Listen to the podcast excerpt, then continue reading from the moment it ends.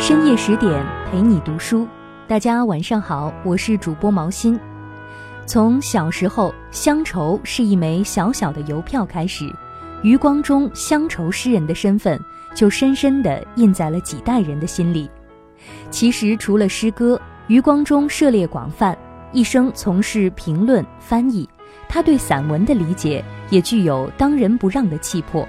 他说：“我写散文虽然起步较晚。”但是文路比诗路走得较稳较快，也早进入成熟之境。接下来我们将要听到的是余光中先生的散文《假如我有九条命》。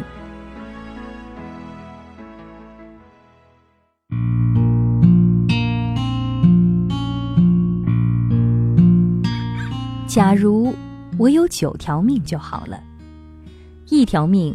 就可以专门应付现实的生活。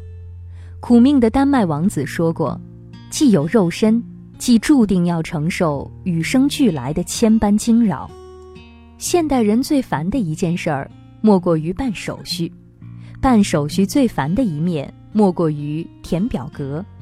表格愈大愈好填，但要整理和收存却愈小愈方便。表格是机关发的。当然力求其小，于是申请人得在四根牙签就塞满了的细长格子里填下自己的地址。许多人的地址都是节外生枝，街外有巷，巷里有弄，门牌还有几号之几，不知怎么填得进去。这时填表人真希望自己是神，能把须弥纳入芥子。或者只在格中填上两个字“天堂”，一张表填完，又来一张，上面还有密密麻麻的各条说明，必须皱眉细阅。至于照片、印章以及各种证件的号码，更是缺一不可。于是，半条命已去了，剩下的半条勉强可以用来回信和开会。假如你找得到相关的来信，受得了邻座的烟熏，一条命有心留在台北的老宅，陪伴父亲和岳母。父亲年逾九十，右眼失明，左眼不清。他原是最外倾好动的人，喜欢与乡亲气阔谈宴，现在却坐困在半昧不明的寂寞世界里，出不得门。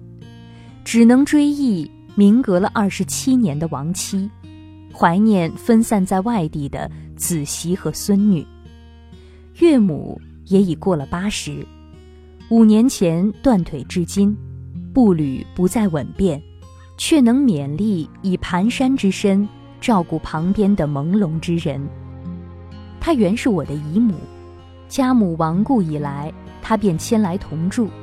主持失去了主妇之家的所务，对我的殷殷照拂情如半亩，使我常常感念：天无绝人之路，我失去了母亲，神却在补我一个。一条命用来做丈夫和爸爸，世界上大概很少全职的丈夫，男人忙于外务，做这件事儿不过是兼差。女人做妻子，往往却是专职。女人填表可以自称主妇 （housewife），却从未见过男人自称主夫 （house husband）。一个人有好太太，必定是天意。这样的神思，应该细加体会，切勿视为当然。我觉得自己做丈夫比做爸爸要称职一点。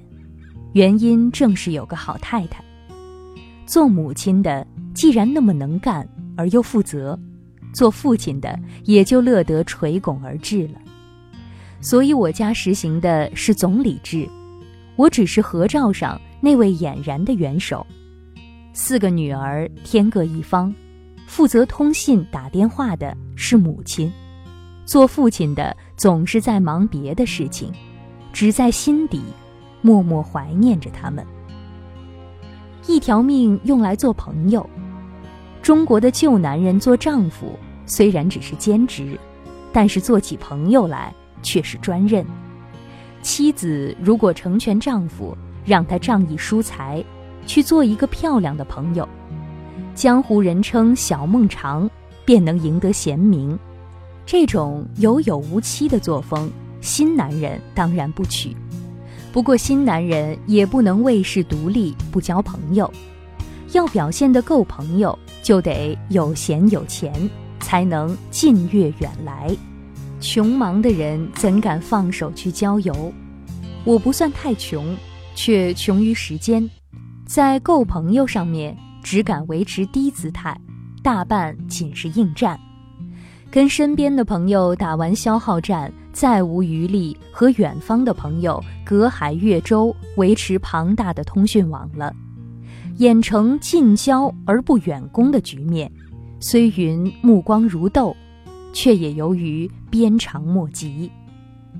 一条命用来读书，世界上的书太多了，古人的书尚未读通三卷两制，今人的书又汹涌而来，将人淹没。谁要是能把朋友题赠的大著通通读完，在斯文圈里。就称得上是圣人了。有人读书是纵情任性的乱读，只读自己喜欢的书，也能成为名士；有人呢是苦心孤诣的精读，只读名门正派的书，立志成为通儒。我呢，论狂放不敢做名士，论修养不够做通儒，有点儿不上不下。要是我不写作，就可以规规矩矩的治学；如果不教书，就可以痛痛快快的读书。假如有一条命专攻读书，当然就无所谓了。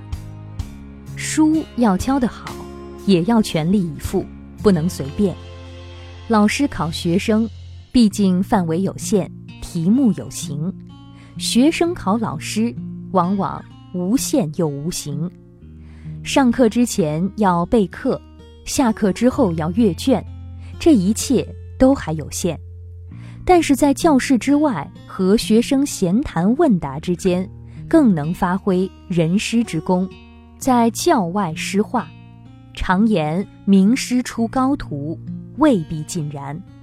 老师太有名了，便忙于外务，习不暇暖，怎能及之也温？倒是有一些老师。博学而无所成名，能经常与学生接触，产生实效。另一条命应该完全用来写作。台湾的作家极少是专业，大半另有正职。我的正职是教书，幸而所教与所写颇有相通之处，不至于互相排斥。以前在台湾，我日间教英文，夜间写中文。颇能并行不悖。后来在香港，我日间教三十年代文学，夜间写八十年代文学，也可以各行其事。不过，艺术是需要全神投入的活动，没有一位兼职然而认真的艺术家不把艺术放在主位。鲁本斯任荷兰驻西班牙大使，每天下午在御花园里作画。一位侍臣在园中走过，说道：“哟，外交家有时也画几张画消遣呢。”鲁本斯答道：“错了，艺术家有时为了消遣，也办点外交。”陆游诗云：“看渠胸次爱宇宙，惜哉千万不易失。空中应盖入笔墨，声名清妙非唐诗。”相令天开太宗业，马周玉河非公谁？后世但作诗人看，使我抚肌空嗟滋。陆游认为杜甫之才应立功，而不应仅仅立言，看法和鲁本斯正好相反。我赞成鲁本斯的看法，认为立言以足自豪。